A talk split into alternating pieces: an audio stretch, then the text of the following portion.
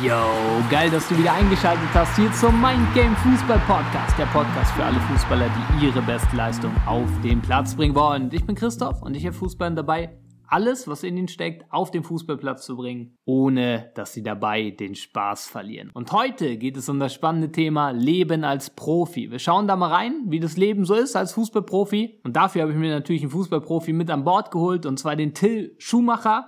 Der Till hat äh, damals bei Dortmund gespielt, ja, auch noch hochgezogen worden zu den Männern, dort unter Jürgen Klopp trainiert, unter anderem, war dann Profi in Tschechien, ist mittlerweile in Österreich unterwegs und Till teilt in dieser Folge extrem viele wertvolle Erfahrungen für dich und geht auch mal darauf ein, was du vielleicht auch brauchst, um im Ausland eine Profikarriere starten zu können.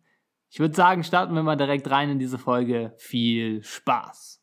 So, da sind wir wieder und ich darf äh, heute auch wieder einen großartigen Gast bei mir begrüßen und zwar den Till Schumacher. Der Till ist äh, selber Fußballprofi, mittlerweile äh, in Klagenfurt in der österreichischen ersten Liga am Start, war auch ja selber davor bei äh, Dortmund und hat auch schon in, der, in Tschechien in der ersten Liga gespielt, wird uns davon auch noch berichten. Und ja, Till, willkommen erstmal.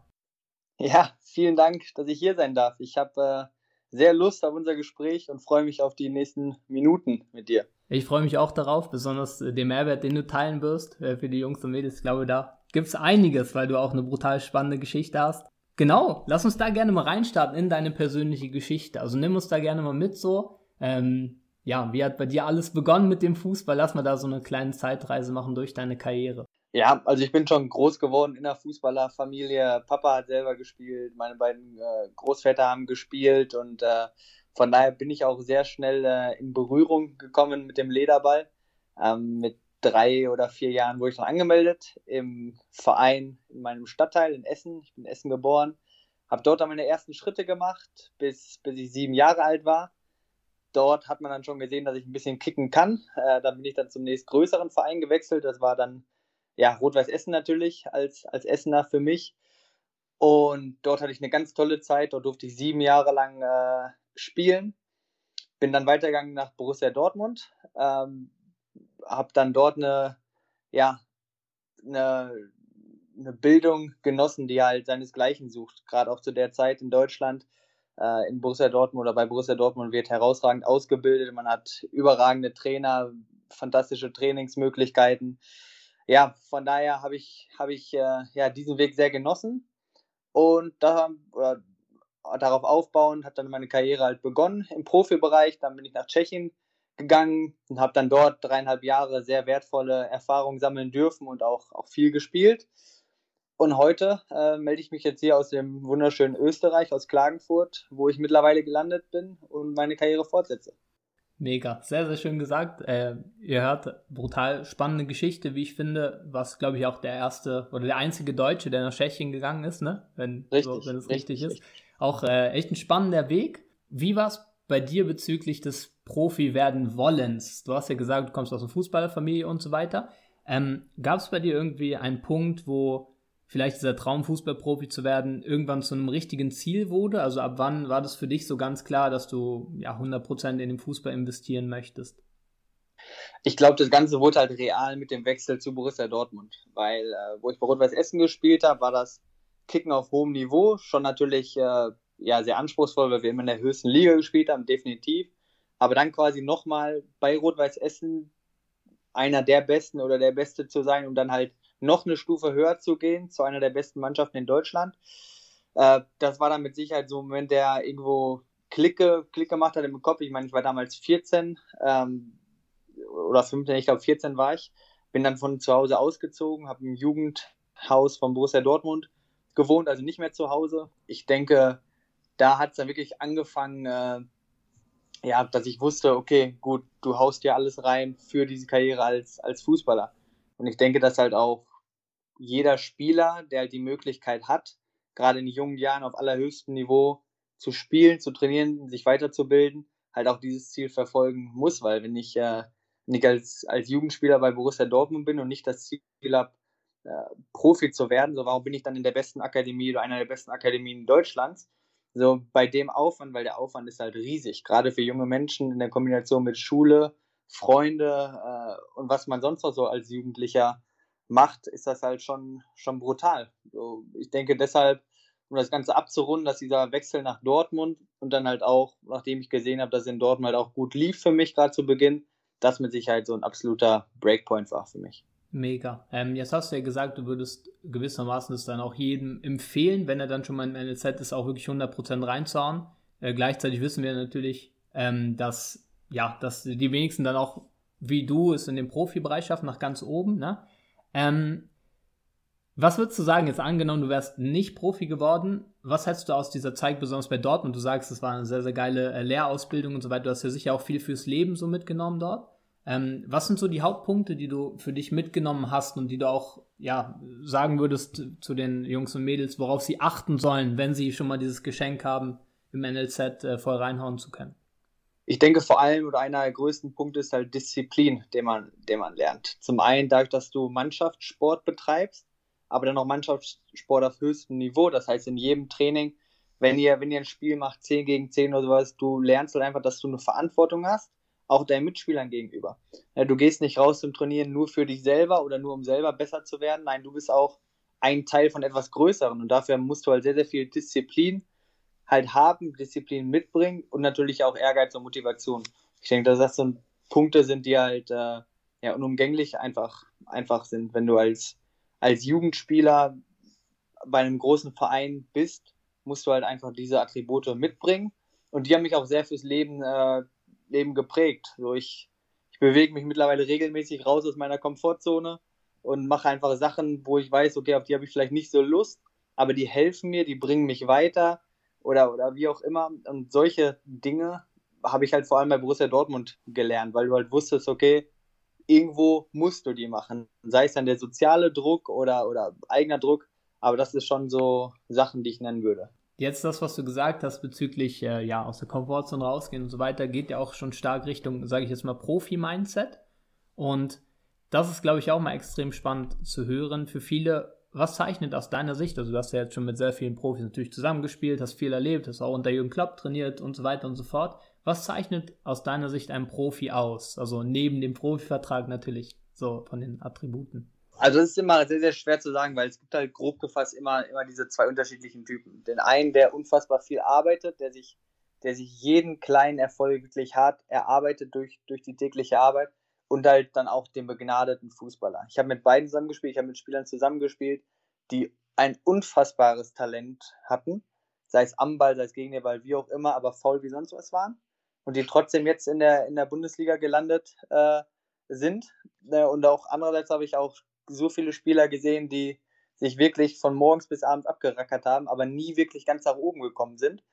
So von daher äh, es, es gibt kein Lehrbuch, was, was, was muss ein Jungprofi mitbringen, um es wirklich zu schaffen. Ich denke aber halt, dass das Wichtigste halt einfach ist, immer dran zu bleiben. Ne? Jeden Tag halt einfach das rauszuhauen, was du halt kannst. Weil nur wenn du versuchst, deinen eigenen Horizont zu erweitern und jeden Tag besser zu werden, bringt es dich halt in die Nähe von deinen Zielen und deinen Träumen. Und das Schlimmste, was es halt gibt, ist, wenn du, äh, wenn du ja als Jungprofi dastehst, nicht mehr weiterkommst aber genau wüsstest, okay, hätte ich mehr investiert, wäre ich vielleicht weitergekommen. Ich meine, das ist das Schlimmste, wenn du halt da stehst und du weißt genau, okay, ich werde jetzt nicht in die erste Mannschaft kommen, wie auch immer, aber ich habe immer hart gearbeitet, dann ist das so, dann ist das kein Problem. Aber ja, ich denke, dass das halt sehr, sehr wichtig ist, dass man mit sich selber im Reinen ist, ohne sich halt selber jeden Tag Alibis zu geben, nach dem Motto, gut, heute, heute bin ich ein bisschen müde, dann gehe ich nach dem Training nicht mehr in den Kraftraum oder heute bin ich ein bisschen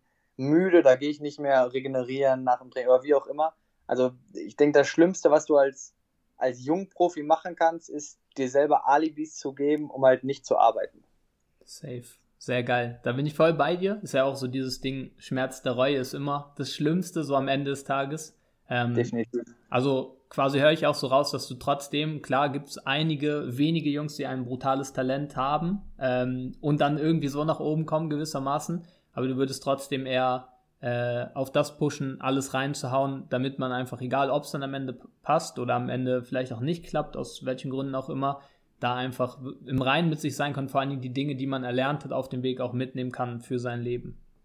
Def definitiv, definitiv würde ich das sofort unterschreiben. Und was ich aber noch gerne anmerken würde, halt, was ich auch, wo ich auch aus meiner ja, aus meiner Erfahrung berichten kann. Wenn man sehr oder wenn man ziemlich erfolgreich ist in jungen Jahren mit 14, mit 13, mit 15, wie auch immer, man darf sich auf solchen Sachen nie ausruhen. Ja, selbst wenn dir, wenn dir dein Umfeld sagt, boah, du bist so toll, du hast wieder so gut gespielt und du auch selber so ein Gefühl hast, boah, ich bin deutlich besser als die anderen, das ist der schwierigste Moment, weil dann fängst du an, die Sachen zu glauben und ein bisschen bequem zu werden. Und es ist halt einfach so, du machst die größten Schritte halt einfach zwischen, zwischen 15 und 18 im, im Jugendbereich. Ne? Und wenn du dort halt der Beste bist, heißt es nicht, dass du ein Jahr später halt immer noch der Beste sein wirst. Wie es vielleicht im, äh, im ja, höheren Männeralter halt ist ne? oder unter Umständen sein kann. Aber im Jugendbereich ist es halt einfach ganz, ganz wichtig, dass du immer arbeiten musst, immer weitermachen musst. Ich habe viele Spieler gesehen, die im äh, U15, U16 Alter überragend waren, Nationalspieler waren und äh, mit Vorschusslorbeeren äh, ja, gepflückt wurden, wie auch immer, die heute gar keinen Fußball mehr spielen. Und nicht, weil sie eine schwierige Verletzung hatten oder wie auch immer, einfach weil sie es nicht gepackt haben. Das ist auch gar kein Problem, das ist ja äh, völlig, völlig normal, völlig legitim. Was ich nur sagen will, mit dem Talent, was sie hatten, hätten sie es vielleicht schaffen können mit einem anderen Mindset.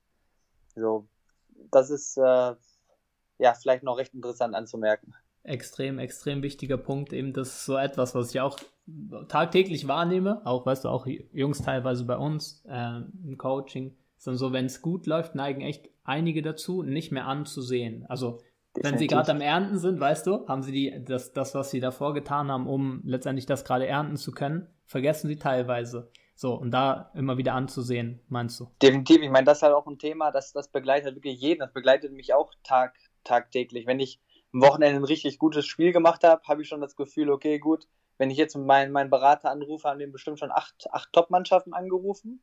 Ja, was natürlich völliger Schwachsinn ist nach einem guten Spiel. Und wenn ich mal ein Spiel ganz schlecht spiele oder vielleicht zur Halbzeit ausgewechselt oder wie auch immer, denke ich schon direkt, okay, gut, äh, nein, denke ich natürlich nicht, aber neigt man natürlich schon äh, ein bisschen dazu zu denken, okay, oh Gott, hör doch lieber auf mit Fußball, ne, mach was Vernünftiges, so gefühlt. Also von daher, muss man halt selber Dinge immer nüchtern betrachten und nie aus Emotionen wichtige, wichtige Entscheidungen treffen. Wie hast du das äh, für dich gelernt im Laufe der Zeit? Also war es ein aktiver Prozess oder würdest du auch sagen und den Jungs und Mädels mitgeben, dass man das aktiv erlernen kann? Oder kam das so im Laufe der Zeit mit den Erfahrungen, die du gemacht hast? Äh, auch wenn es eine Antwort ist, die du nicht wahrscheinlich nicht gerne hören wirst, aber es ist halt ein Mix aus beiden gewesen. Ne? Ich hatte mit Sicherheit in meiner Jugendzeit sehr, sehr viele Vorschusslorbeeren, weil wir sehr erfolgreich waren. Äh, ich mehr oder weniger gut gespielt habe, ohne viel zu tun, weil unser Team halt einfach viel, viel stärker war. So, von da war ich dann auch sehr oft ein bisschen, äh, ja, habe ich nicht dieses Mindset, was ich heute habe. Für mich waren halt wirklich die lehrreichsten Momente, so die, die negativen Momente, wo ich gesehen habe, okay, gut, bei Borussia Dortmund wirst du nicht weiterkommen. Was passiert jetzt? Dann, dann der Wechsel nach Tschechien, was halt von Borussia Dortmund, ich habe mal irgendwann gesagt, goldener Luxuskäfig, so ein Stückchen dann ähm, ins, ins tschechische Hinterland, wo halt dann bei meinem ersten Training minus ich weiß nicht, 13, 14 Grad waren und sowas und wir, weil es Winter war, mit dem Auto noch zum Trainingsplatz fahren mussten, von unseren Kabinen, wo wir uns umgezogen haben. So, das war echt so ein kompletter Kulturschock, wo du denkst, okay, gut, was ist, was ist passiert, was ist falsch gelaufen? Aber im Endeffekt ist nicht wirklich was falsch gelaufen. Weil bei Borussia Dortmund habe ich Regionalliga gespielt und dann in Tschechien habe ich Erste Liga gespielt. Also eigentlich ein ganz klarer Aufstieg. Ne? Aber mit allen Rahmenbedingungen denkst du erstmal, okay, gut, es ist ein ziemlicher Rückschritt. Ne? Von daher äh, denke ich, sind die Lebenserfahrungen, die wir halt machen, halt die, die uns am meisten prägen, halt, was, was Mindset angeht. Aber natürlich auch, es ist ein aktiver Prozess, äh, weil wenn du nicht mit offenen Augen und Ohren durchs Leben gehst, wirst du halt nie wirklich Erfahrungen machen können, wenn du nicht rausgehst, wenn du nicht deine Komfortzone verlässt, wie wir es oben schon mal angesprochen hatten. Ne? Von daher würde ich allen Jugend- oder jungen Spielern, Spielerinnen halt raten, sich aktiv auch zu beschäftigen mit Themen, mit, mit dem Thema Einstellung, mit Motivation, was bedeutet Ehrgeiz. Und als Haupttipp würde ich immer sagen, sucht euch ja Role Models im Englischen, also Vorbilder orientiert euch, sucht euch, sucht euch Leute raus, von denen ihr euch vielleicht inspirieren lassen könnt. Weil das halt eine sehr, sehr große ja, Hilfe einfach ist oder sein kann. Safe, sehr, sehr geil. Ähm, ich bin persönlich ein Riesenfan von auch eigenem Vorbild, also sich auch mal sein eigenes Vorbild auszudefinieren. Ja. Ähm, ja. Weil das ist auch noch etwas, was ich oftmals auch miterlebt habe und sehe. Ähm, ich weiß nicht, wie es bei dir war, wenn jemand jetzt woanders hinwechselt und die Gegenspieler sind vielleicht oder das Team ist vielleicht sogar noch ein Stück besser, verlieren sie oftmals an Selbstvertrauen, weil sie vergessen, dass ja. sie selbst eigentlich derselbe sind. So, nur die anderen sind vielleicht ein Stück besser. Hast du da auch Erfahrungen gemacht, wo du vielleicht mit 16 äh, zu den Profis gekommen bist, so wo du dann auch dachtest vom, äh, ja, vom besten Spieler, sage ich jetzt mal in der Jugend, zu, oh fuck, was ist hier eigentlich los? Bin ich irgendwie schlecht geworden oder wie war das für dich? Ja, ja, das, das schon, obwohl bei mir war es noch mehr tatsächlich, wo ich in die zweite Mannschaft dann von Borussia Dortmund gegangen bin, in die Regionalliga tatsächlich, weil ich Regionalliga brutal hart fand für mich als Jugendspieler. Äh, erste Mannschaft war ich ja nicht, nicht besonders lange, habe ich ein paar Testspiele mitgemacht mit den Profis. Da läuft es halt eher gut, weil die Mitspieler halt deutlich besser sind. Aber halt in der Regionalliga mit Dortmund 2 damals, das war schon, äh, war schon brutal. Erinnere ich mich, wenn du dann damals so Spiele hattest äh, gegen Wuppertal oder sowas oder, oder andere solche Spiele, wo es dann richtig zur Sache geht, wo du auf schlechten Plätzen stehst, wo die Gegenspieler deutlich mehr wiegen als du, deutlich stärker sind als du als, als 18-jähriger Jungspund. So, das waren schon äh, Momente, wo ich dachte, huh, so, du, ja, du kommst aus der 19 raus, als Kapitän dieser deutscher Meister, du denkst eigentlich, okay, gut, ne, zweite Liga ist safe. Und dann siehst du dich halt quasi, oder findest du dich in der Regionalliga wieder, wo du dann aber auf einmal Probleme hast, weil du halt nicht richtig, ja, auch mental nicht vorbereitet bist und, und halt einfach nicht gut performst. Also da hatte ich mit Sicherheit Erfahrungen, die dann schon, huh, mich haben ein bisschen, äh, ja, fragen lassen, zweifeln lassen, mit Sicherheit. Und da verlierst du natürlich extrem viel Selbstbewusstsein. Ja, ey, super, super spannend auch, dass du diese Erfahrung gemacht hast. Jetzt hast du ja gesagt, du hast mittlerweile ein komplett anderes Mindset als damals zu dieser Zeit. Ähm, wenn du dir jetzt selber zur Seite gestanden hättest, was hättest du dir quasi selbst mitgegeben? Also du sagtest, du warst mental nicht vorbereitet. Ähm, wie, hättest du dir dort selbst quasi geholfen in diesem Moment aus deiner heutigen Sichtweise? Ja, also ich denke, wegen meiner, während meiner Jugendzeit, äh, oder, wo ich, wo ich 17 und 19 gespielt habe, wo wir brutal erfolgreich waren, wo ich brutal erfolgreich war, denke ich, dass ich halt dort in meinem Spiel ja noch mehr Sachen verändern hätte müssen. Weg vom reinen Teamspieler, was ich immer in der Jugend war, ja, mehr auch gucken, dass ich mich selber besser in Szene setze, dass ich mit deutlich ja, breiterer Brust halt auch einfach auftrete in dem Wissen, dass ich es kann, weil wir erfolgreich sind, weil ich erfolgreich bin, warum sollte ich dann nicht selbstbewusster auftreten? Ne? Warum sollte ich mir nicht, wenn ich, wenn ich offensive Aktionen habe, häufiger mal ein, eins zutrauen? Warum sollte ich nicht mal selber mehr aufs Tor schießen, wenn es die Situation ergibt? Weil, ne, wie du schon sagst, ich weiß ja eigentlich genau, wir sind erfolgreich und ich bin gut. Ne, warum, warum ist dann mein Hauptziel nur, Mitspieler in Szene zu setzen, äh, wie ich es wie sehr oft getan habe, was auch was auch nicht schlecht ist. Aber wenn du mich fragst, was hättest du damals dir selber vielleicht raten können, dann wäre es mit Sicherheit so eine Sache gewesen. Oder später im Übergang, äh, ja, wo ich aus der Jugend rausgekommen bin, mit Sicherheit schneller an den Männerfußball adaptieren, härter spielen, ähm, auch mal ein bisschen wehtun. Ja, ich, ich habe keinem weh getan, so ein Stück weit auch mal so ein bisschen diese, diese Oldschool-Mentalität ein bisschen mit reinbringen, ne, um halt einfach auch ja, Mitspieler, Trainer, Scouts und wer auch immer alles, alles mich sieht, auch das Gefühl hat, okay, da ist der Schuhmacher, boah, der, der haut sich aber rein, der hat richtig Bock, der will. Ich wollte immer, das war, das war nie das Thema, aber halt so ein bisschen diese, diese Härte noch mit reinbringen, dass halt auch Leute, die dich sehen, das Gefühl haben, boah, der ist richtig da, der hat richtig Bock. Mega, mega ist ja eben auch mal das Ding, der Unterschied oder die, die Weiterentwicklung vom Willen, den Glauben noch dabei zu haben. Was dann halt vielleicht in den Zweikämpfen so, wie du sagst, als Jungspund, so, so gefühlt als Jungspund, vielleicht noch ein bisschen weniger gewogen und so, was immer so ein Ding ist. Ähm, kannst, kannst du uns da mal, weil das finde ich extrem spannend, fast noch spannender als diesen, in Anführungsstrichen, kurzen Sprung zu den Profis oder dieses Mitmachen, so diese Unterschiede zwischen Dortmund erste Mannschaft und Dortmund zweite Mannschaft. Kannst du uns da mal ein bisschen mitnehmen? Wie war das für dich, als du da mit 16 das erste Mal oder ja, die Male mittrainiert hast mit der ersten Mannschaft? Ähm, und was war dort, oder was waren dort Dinge, die du erkannt hast, was dann vielleicht auch noch den Unterschied gemacht hat zwischen so einem Spieler bei Dortmund der ersten Mannschaft und so einem Durchschnittsspieler bei Dortmund der zweiten Mannschaft?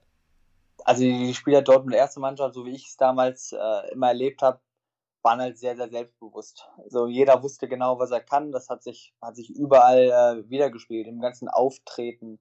Wenn du mit den Jungs gesprochen hast, es, es war keine Arroganz im Spiel, das auf gar keinen Fall, aber wenn du mit jemandem gesprochen hast, schon das Gefühl, boah, da steht ein Mann vor mir, der, ja, der weiß, was er will, der traut sich was zu. Und auf dem Platz halt genau das Gleiche. So, jeder wollte den Ball haben, auch in beschissenen Entschuldigungssituationen wollte jeder der Profis immer den Ball haben. Ja, auch wenn er den Ball verloren hat, kein Problem. Dann ging es direkt weiter, den nächsten Ball wollte er wieder haben. So, das war halt so ein Erlebnis, wo ich dachte, boah, krass, so, ne, warum sollte ich mich jetzt hier anspielen lassen, wenn ich genau weiß, die Chance hier rauszukommen ist ganz, ganz gering. Ne? Aber die Jungs, die wollten immer den Ball haben. Und natürlich halt auch äh, Profis Borussia Dortmund ist eine brutale individuelle Qualität. So, das ist, deshalb sind es ja nicht umsonst Profis bei Borussia Dortmund.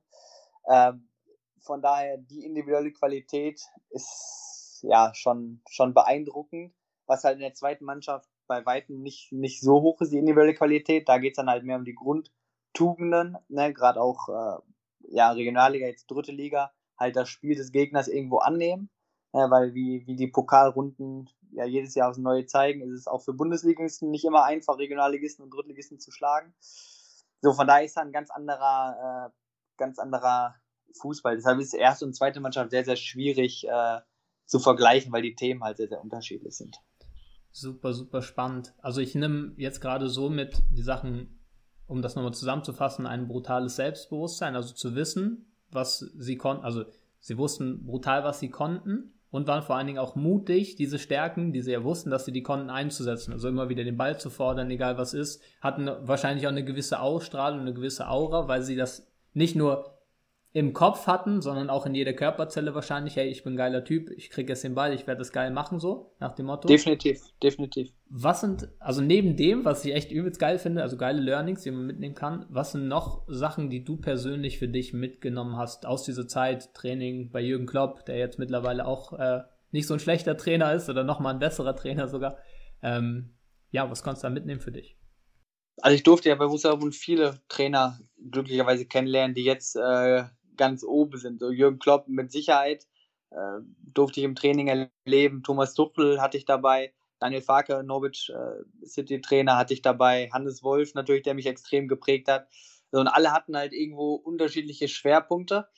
Ähm, ja, was ich halt einfach sehr, sehr entscheidend finde, ist halt, gerade auch bei Borussia Dortmund, ist es es ist eigentlich immer die Mannschaft, die sich, die sich ausbildet. Der Trainer gibt Spielformen vor, aber der Trainer ist in keiner einzigen Spielform oder normalerweise nicht, nicht dabei. Sprich, es sind die Spieler, die sich untereinander ausbilden. Ähm, bei Thomas Tuchel war sehr interessant, wo ich, wo ich im Training war, wurde immer extrem darauf geachtet beim Passspiel, auf welchen Fuß spiele ich meinen Mitspieler an. Weil er hat immer gesagt, äh, wie war das nochmal?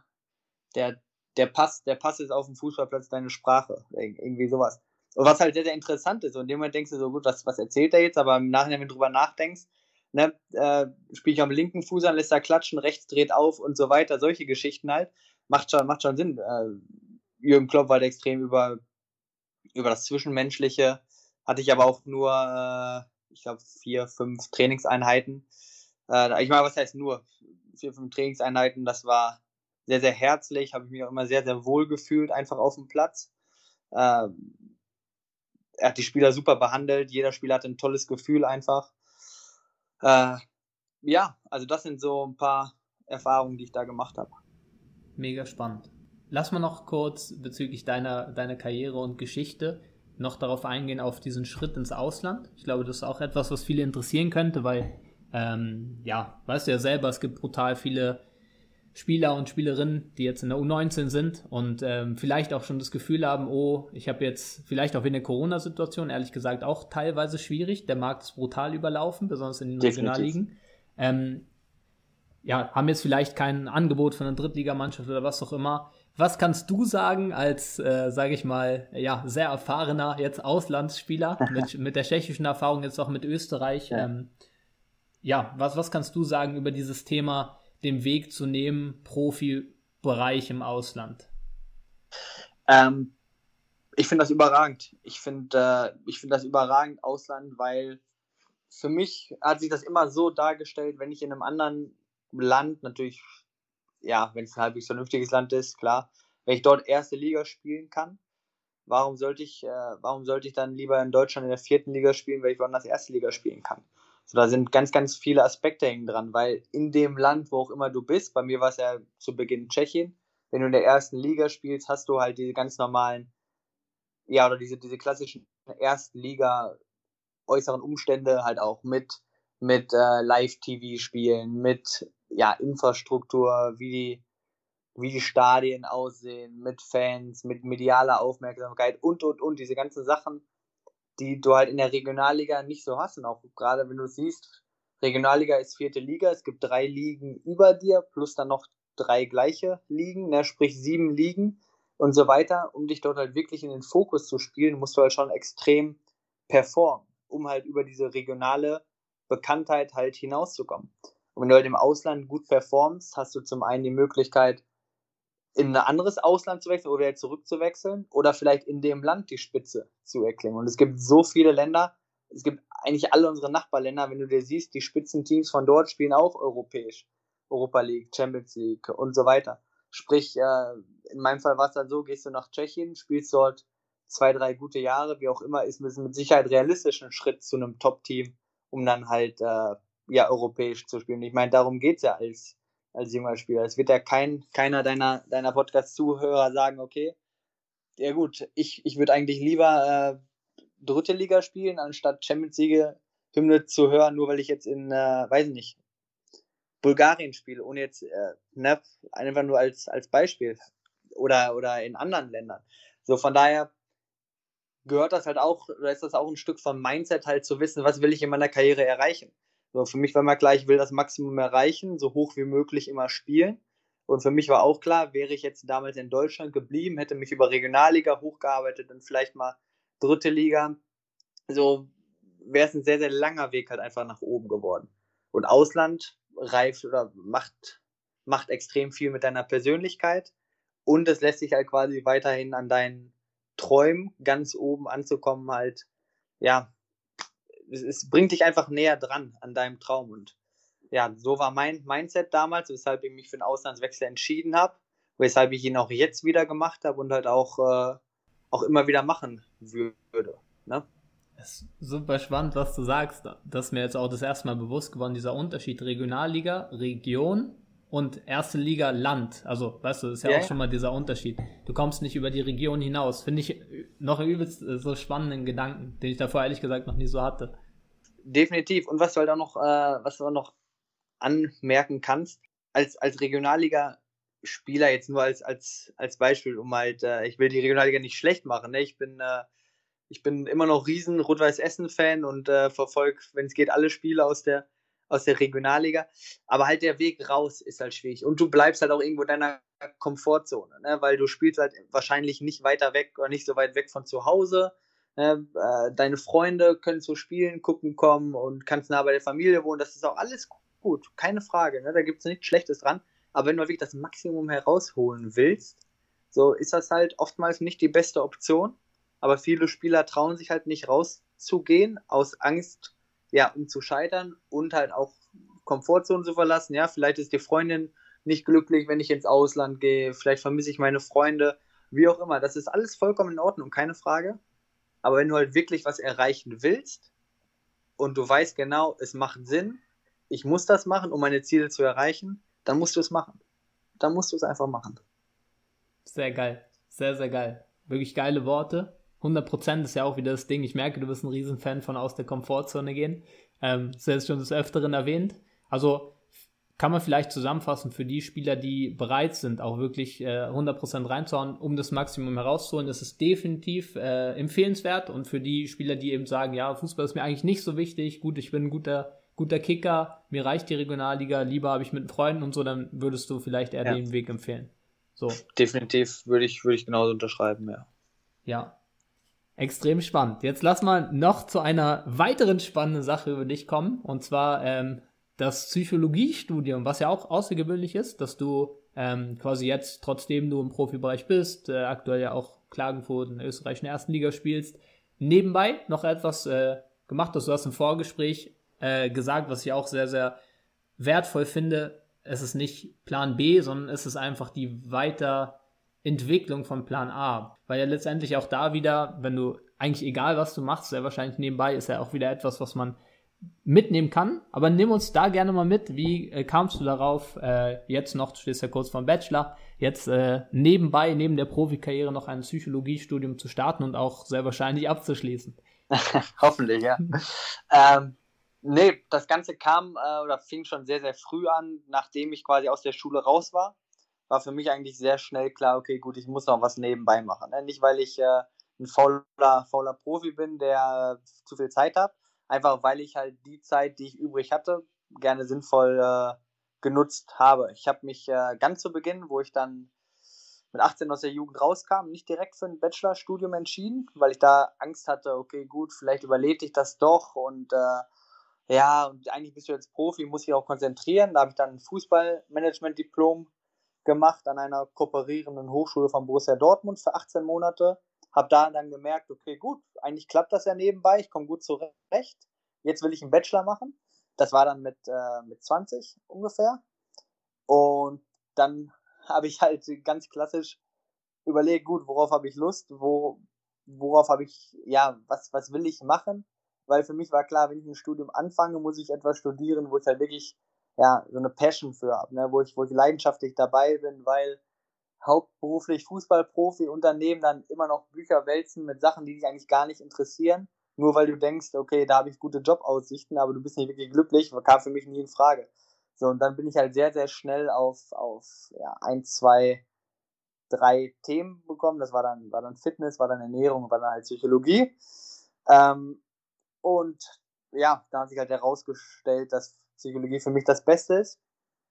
Und ich habe es dann an einer Hochschule gemacht, wo ich das halt berufsbegleitend machen kann, mit möglichst wenigen Präsenztagen, weil die sind natürlich als Fußballprofi nicht ganz so einfach, weil du ja nicht so flexibel in deinem Job bist, leider.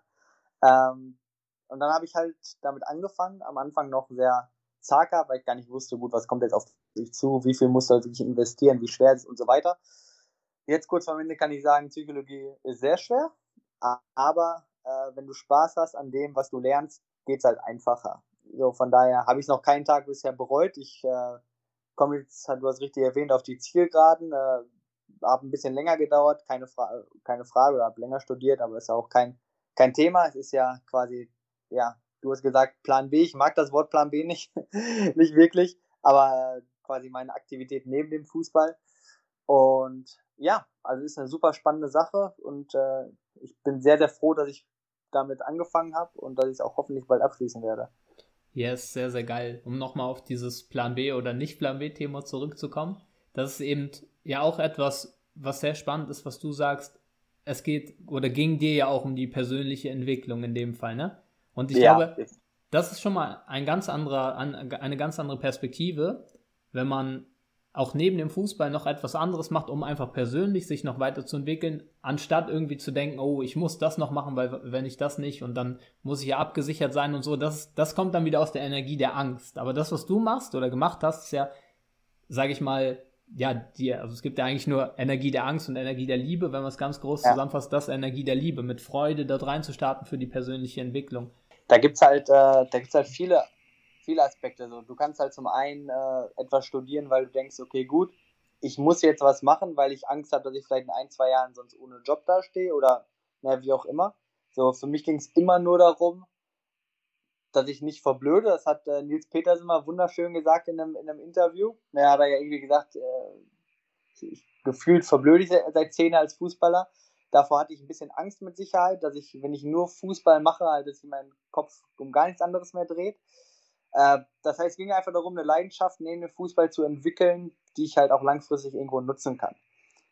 Äh, ich habe das in unserem Vorgespräch ja schon erwähnt, es ist, es ist für mich kein Plan B, sondern quasi ja, vorbereitet sein, nachdem halt dein Plan A ausgelaufen ist.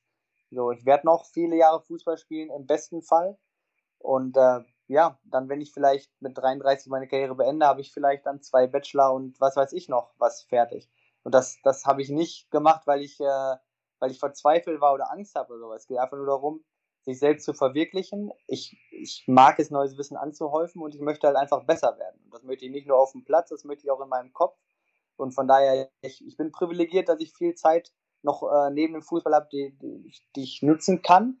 Und die möchte ich halt auch vernünftig äh, nutzen. Bei mir läuft nicht sechs Stunden am Tag der Fernseher und, äh, und sonst was, So, ich, ich möchte halt einfach ja, mein Leben nutzen, das Maximum rausholen und äh, das in jedem Bereich. Und ja, sei es das Studium, sei es der Fußball, was auch immer. Ich, ich weiß nicht, wie lange ich noch habe, ich weiß nicht, wie hoch ich noch spielen werde.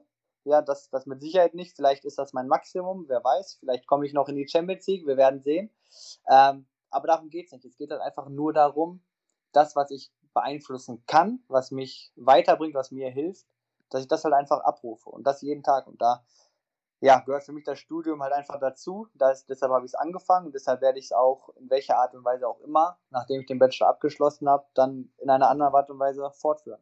Das ist auch noch ein weiteres Profi-Attribut, was sich da herauskristallisiert, dieses äh, ständigen Hunger nach Entwicklung einfach. Ja. Ähm, ja. Der, der da echt, also den du lebst, so, und das ist auch spürbar. Ähm, weißt du, dass das nicht nur so gesagt ist, sondern dass du das Ding lebst, so. Und das ist halt sehr, sehr geil. Ähm, was, glaube ich, auch spannend ist jetzt für viele Zuhörer und Zuhörerinnen, ähm, jetzt im Psychologiestudium. Ne? Du hast gesagt, mit 16 äh, warst du men mental noch nicht so vorbereitet oder auch fast schon mit 18 noch nicht so. Jetzt hast du ein ganz anderes Mindset. Ähm, was konntest du vielleicht auch aus dem Studium oder generell in der Beschäftigung der Psychologie äh, für dich mitnehmen und auch für deine persönliche Karriere? Äh, tatsächlich sehr, sehr viel. Äh, auch wenn Psychologiestudium sehr viel Theorie, sehr viel Theoretisches aber allein das Wissen, ähm, für mich war zum Beispiel das Fach Persönlichkeitspsychologie extrem äh, hilfreich, weil wenn du halt ja, liest äh, über Verhaltensweise von Menschen, über Hintergründe, über Motive und über Triebe und so weiter und das, wenn du das dann wirklich versuchst, ja, zu, zu erfassen, zu erleben in deinem Alltag, ist das schon wirklich, wirklich spannend. In vielen Situationen, wo, wo es vielleicht mal Knatsch mit dem Trainer gab oder sowas oder, oder mit Mitspielern, so war es ja für mich leichter zu realisieren, okay, gut, eigentlich richtet sich das gar nicht wirklich jetzt gegen mich, um nur mal einfach ein, ein Beispiel zu nennen, weil es vielleicht auch für Zuhörer dann einfacher ist. Vielleicht ist der Trainer jetzt gar nicht sauer auf mich und schreibt mich deshalb an. Vielleicht ist er halt einfach eher verzweifelt über die Situation, unzufrieden über das Ergebnis und so weiter, aber weiß nicht, wie er vielleicht jetzt mit dem Ärger umgeht und transportiert es einfach äh, auf die Mannschaft. So solche Sachen, die mir halt früher nie wirklich ja, die mir einfach nicht, nicht bewusst waren oder auch andere Sachen selber, mich selber zu kontrollieren, mich selber zu beobachten. Es ist sehr, sehr spannend zwischendurch halt einfach auch mal diese, ja, diese R-Perspektive einzunehmen. Ne? Wenn man quasi mal aus seinem Körper rausschlüpft und man sich selber beobachtet, wie wirke ich eigentlich jetzt auf andere Menschen? Das war ein Riesenpunkt. Wenn ich jetzt gucke, wie meine Kommunikation mit Mitspielern ist, mit wie sie vielleicht früher war, sind das, sind das Welten, weil äh, früher war ich, war ich natürlich auch in meinem Kopf eine Ich-AG, wie halt, ja, was du halt automatisch auch einfach lernst. Jetzt bin ich viel mehr drauf, drauf bedacht, halt, gut, wie wirke ich jetzt auf meine Mitspieler? Kann ich meinen Mitspielern durch mein Verhalten jetzt helfen? Ne? Du verstehst, was ich meine, so wie, was sagt mein Gesicht aus? Was sagt meine Körpersprache aus? Und einfach solche Aspekte, um nur mal ein paar Beispiele zu nennen. Also, ich konnte mit Sicherheit sehr, sehr viel in mein Berufsleben transportieren von dem, was ich gelernt habe. Mega. Das heißt ja auch dann letztendlich Verantwortung zu übernehmen. Wie du schon gesagt hast, du warst ja damals schon eher ein Mannschaftsspieler, aber jetzt auch auf diesem Aspekt gleichzeitig selber mutig zu sein als Leitbild, als Leuchtturm, wo sie sich orientieren können und gleichzeitig aber auch so auszustrahlen, dass sie sich gewissermaßen an dir auch hochziehen können, selbst wenn es mal schwieriger wird. Und was ich noch geil fand, was du gesagt hast, ist auch so ein wichtiger Punkt, halt die nichts eigentlich, also nichts mehr persönlich zu nehmen, weil es ist sehr wahrscheinlich so, also in mindestens 99% der Fällen, dass wenn der Trainer dich anmeckert, selbst wenn er mal beleidigend wird, hat das nicht unbedingt etwas mit dir zu tun, sondern damit, dass er unzufrieden ist oder das, wie du gesagt hast, nicht besser ausdrücken kann in dem Moment. Das ist safe so. Definitiv. Das, ich meine, das war das ist ein ganz gutes Beispiel immer, um es zu nennen, was aber einfach auch ein sehr, sehr interessanter Punkt ist, gerade auch wahrscheinlich für, für die jungen Sportler, die ja vielleicht zuhören. Ähm, es geht gar nicht nur darum, dass du vielleicht der Beste auf dem Platz bist. Ne? Dass du, äh, du kannst nicht jede Woche so performen, dass du immer der Beste bist. Das mit Sicherheit nicht, aber es gibt dann einfach Attribute, die kannst du schon jede Woche abrufen, die deine Leistung beeinflussen. Und das sind da einfach so Aspekte wie Körpersprache, wie Einsatzbereitschaft, wie Motivation, so Dinge. Ich habe ja jetzt auch in den letzten Jahren sehr, sehr, oder nicht sehr viele, aber einige mit Sicherheit nicht gute Spiele gehabt, ja, wo ich wirklich schlecht performt, wo ich, wo ich die Beine gefühlt falsch rum eingehängt hatte was, was halt einfach vorkommt als, als Profisportler, aber trotzdem kann man halt gewisse Attribute immer zeigen. Warum? Weil sie dir helfen und weil sie der Mannschaft einfach helfen. So, und ich denke, das ist halt ein Mindset, was halt, äh, ja, was halt ein Profi hilft und was halt vor allem dem Team hilft, weil als, als Fußballprofi bist du halt Teil etwas Größerem und äh, ja, sowas finde ich halt einfach sehr, sehr wichtig und auch, was ich auch jedem, jedem deiner Zuhörer einfach mit auf den Weg geben, äh, geben würde. Lass deine, lass deine Unzufriedenheit über dich selber halt einfach nicht, äh, nicht an deiner Mannschaft aus, nicht an dein, deinem Umfeld raus, zeig's nicht in deiner Körpersprache. So, jeder, der auf dem Platz steht, hat halt einfach die Chance, den Mitspieler stärker zu machen. Und das ist halt einfach ein Mindset, denke ich, was halt sehr, sehr, sehr, sehr wichtig ist. Sehr geil. Selbst mit äh, falsch rum eingehangenen Beinen ist das möglich. Das ist schon, schon auch ein gutes Learning so. Ähm, jetzt kannst du uns noch mal ein bisschen in deine tägliche Routine mitnehmen. Also jetzt äh, gewissermaßen die Sachen, die du genannt hast, die, die Attribute, die Werte, schätze ich extrem. Ähm, Finde ich sehr geil, können sich viele ähm, viel, viel, viel davon mitnehmen. Ähm, wie zeigt sich das in, im täglichen Alltag bei dir? Also was hast du vielleicht auch für Routine, für, für Rituale im Alltag oder auch äh, vor dem Spiel, die du für dich mental äh, durchgehst und nutzt, ähm, um letztendlich deine beste Leistung bringen zu können, so gut wie es eben geht, Tag für Tag? Also für mich sind Routinen sehr, sehr wichtig im täglichen, äh, ja, in der täglichen Arbeit. Für mich spiegelt sich das dann ganz konkret äh, so wieder, dass ich vor jedem Training mit ausreichend Zeit in Kraftraum gehe. Erst aufs Fahrrad, äh, fünf Minuten fahre ich Fahrrad, rolle ich wenig, mache Stabilitätsübungen, mache leichte Kraftübungen. Das ist einfach eine Routine, weil ich danach das Gefühl habe, gut, jetzt bin ich vorbereitet, um ins Training zu gehen. So, dann wird, dann wird trainiert, je nachdem, was, was der Trainer vorhat, ne, wie lange es dann dauert. Spielt sich das dann nach dem Training so wieder, ich in die Kabine komme, mich kurz nochmal ein, zwei Minuten hinsetze, erstmal den Puls ein bisschen runterfahren lasse, ähm, was trinke, vielleicht eine Kleinigkeit esse, dann geht es für mich wieder weiter in den Kraftraum. Im Normalfall fange ich dann an mit, mit individuellem Workout, sprich ja mein, meine Schwächen, Schwächen, wie es so schön, äh, schön heißt, dann, dann arbeite ich halt. Wenn das Training aber sehr hart war und ich merke, okay, gut, ne, heute geht nichts mehr oder, oder ich, äh, ja, ich habe jetzt Angst, wenn ich jetzt hier noch die und die Kraftübung mache und mich, dass ich mich verletze, gehe ich dann direkt in den Regenerations, ja, oder zum, zum Regenerationsteil rüber. Das heißt dann wieder Fahrradfahren, äh, wieder ausrollen, wieder ausdehnen äh, und solche Sachen. Und dann schließe ich das Ganze mit Eistonne oder Sauna, manchmal auch noch Massage halt ab. Ähm, ja, und gehe dann, gehe dann nach Hause. Dann wird halt direkt gegessen, was halt sehr, sehr wichtig ist, um halt erstmal wieder meine Speicher aufzufüllen. Auch gut gegessen wird dann.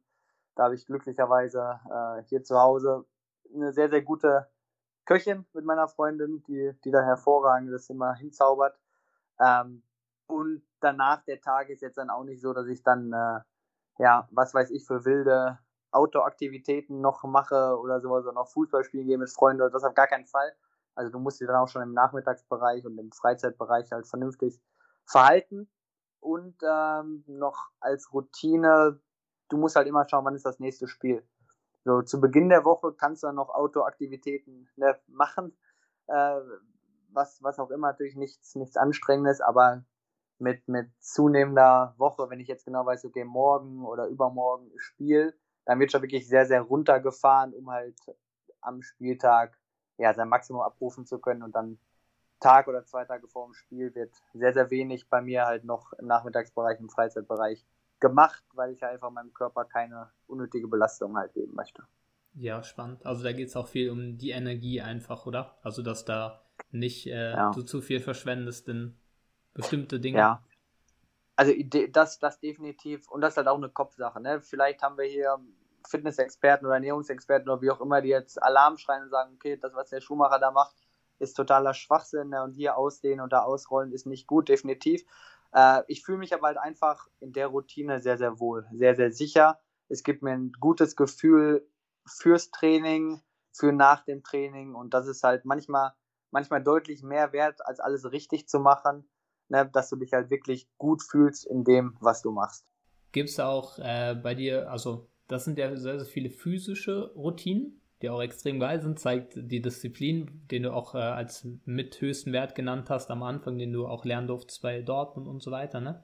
Ähm, Gibt es bei dir auch so mentale Sachen, also wie du dich vielleicht aufs Spiel vorbereitet, dass du schon reingehst in eine Visualisierung zum Beispiel, dass du schon siehst, dass ein geiles Spiel wird, äh, dass du vielleicht auch aktiv reflektierst, also die Sachen, die geil waren, die Sachen, die du das nächste Mal besser machen möchtest. Wie sieht es da aus bei dir? Ja, das, das auch. Also vor jedem Spiel gucke ich mir, dass ich mir den Gegner anschaue, zumindest grob. Ich möchte Tore sehen, ich möchte wissen, gegen wen ich spiele, vermutlich, um da halt einfach gut vorbereitet zu sein. Es geht um Kleinigkeiten halt, mit welchem Fuß schießt mein Gegenspieler, was sind, was sind typische Bewegungen. Also ich bin da schon äh, sehr, sehr penibel, was vielleicht auch ein bisschen zu, zu detailorientiert, äh, wie auch immer, aber da, da versuche ich mir immer das beste Material zu besorgen. Ich habe äh, auch glücklicherweise einen sehr, sehr guten Berater, der mir auch jederzeit Videomaterial zur Verfügung stellt. Äh, und genau das gleiche nach dem Spiel. Nach dem Spiel, ich bin sehr, sehr selbstkritisch, ähm, bin auch eigentlich nie zufrieden, wirklich. Ich gucke mir immer noch das Spiel an, um dann halt einfach zu gucken oder auch Stopp, zurückspulen, vorspulen, was hätte ich besser machen können, was nicht. Äh, also das sind schon Routinen, die, die dazugehören und so als kleiner, ja, ein kleiner eine Eigenschaft oder ein Tipp, den ich halt immer mache. Ich habe eigentlich vor jedem Meisterschaftsspiel, sprich war auch Fans, wo Publikum da sind und so weiter, eigentlich sehr, sehr oft äh, irgendwo im Körper ein Tape oder, oder irgendwas aufgemalt auf meinem Unterarm. Einfach so eine ganz kleine Notiz, das ist manchmal nur ein Buchstabe, manchmal ein Wort oder sowas. Irgendwas, was mir helfen soll, im Spiel halt quasi einfach, einfach ruhig zu bleiben, mich zu fokussieren. Ähm, manchmal oder einmal hatte ich drauf geschrieben, äh, ich will nicht lügen, aber ja, einfach Gas geben, habe ich einmal drauf geschrieben. Nur als, als Beispiel, um es zu nennen. Warum habe ich das draufgeschrieben? Einfach nur, weil ich genau wusste, im Spiel, nach schlechten Aktionen oder sowas, einfach drauf geguckt und dann habe hab ich mir direkt gedacht in den Kopf, okay, du hast recht, Munderwischen, nächste Aktion kommt. Ne, das ist jetzt ein ganz klassisches, einfaches Beispiel. Ne, aber einfach nur habe ich mir was auf den Unterarm geschrieben, mache ich, mache ich sehr, sehr oft, was mich halt in gewissen Situationen halt immer wieder erinnert, worum es geht, was ich machen will, was meine Ziele sind. Und äh, ja, das sind so Sachen. Sehr geil, sehr, sehr geil. Danke dir fürs Teilen, Till. Ähm, yes, jetzt kommen wir auch schon so zur Abschlussfrage. Das ist eine Frage, die ich gerne ähm, generell jedem stelle, weil ich äh, sie auch äh, extrem spannend finde. So ähnlich haben wir es schon angeschaut, aber jetzt nochmal spezifisch nach allem, äh, was du geteilt hast. Wenn du quasi mit allem, was du jetzt erlebt hast, ne, verschiedene Profistationen und so weiter, zurückreisen könntest und dein 16-jähriges Ich treffen könntest, also mit deinem Mindset, jetzt du hast vorhin so schön gesagt, aus dem Körper rausfliegen, fliegst zu dem Körper, den du da hattest und so, ähm, und hast einfach genau Zeit für drei Tipps, die du dir selbst mitgeben könntest, um einfach Stand jetzt nochmal äh, noch mal eine bessere Version von dir selbst zu sein. So. Ähm, was wären diese drei Tipps, die du dir selbst mitgeben würdest? Puh. Ah, darauf hätte ich mich auch besser vorbereiten sollen. ähm, mit Sicherheit äh, vertraue dem Prozess als ein. Vertraue dem Prozess, äh, arbeite hart, arbeite härter, mit Sicherheit und bleib ruhig. Also die drei Dinge wahrscheinlich. Vertraue dem Prozess. Warum? Weil wenn du immer hart arbeitest, wirst du automatisch besser. So, das heißt, du musst nicht nervös werden, äh, weil du jetzt vielleicht noch kein gutes Angebot hast, weil der Trainer dich noch nicht spielen lässt, wie auch immer. Ne? Trust the process und bleib ruhig. Dann lass dich nicht nervös machen von deinem Umfeld. Vertraue auf das, was du selber weißt. Nur du hast alle Informationen, die du brauchst, um erfolgreich zu sein. Also das wären wahrscheinlich ja drei schöne Floskeln mit Sicherheit. Wollte ich nicht so nennen, aber trifft halt voll zu, halt einfach. Safe. Das Ding ist ja auch, dass äh, in der Energie, wie du es dir selbst sagst, ist ja auch wieder vieles drin, weißt du, was du, was du auch spüren würdest ja. dann als 16-Jähriger. So, ah, okay, so meint er das. Ja, mega. Ja. Danke dir fürs Teilen. Generell, Till, wirklich großartig. Äh, danke dir für alles, was du geteilt hast. Ich glaube, da sind echt viele, viele Sachen dabei, die äh, einige für sich mitnehmen können. Da hast du echt einigen auch weitergeholfen. Und yes, danke dir. Vielen Dank auch. Es hat sehr, sehr viel Spaß gemacht und ich hoffe, dass ich zumindest ein paar jungen, jungen Zuhörer von dir vielleicht ein bisschen Material an die Hand geben konnte.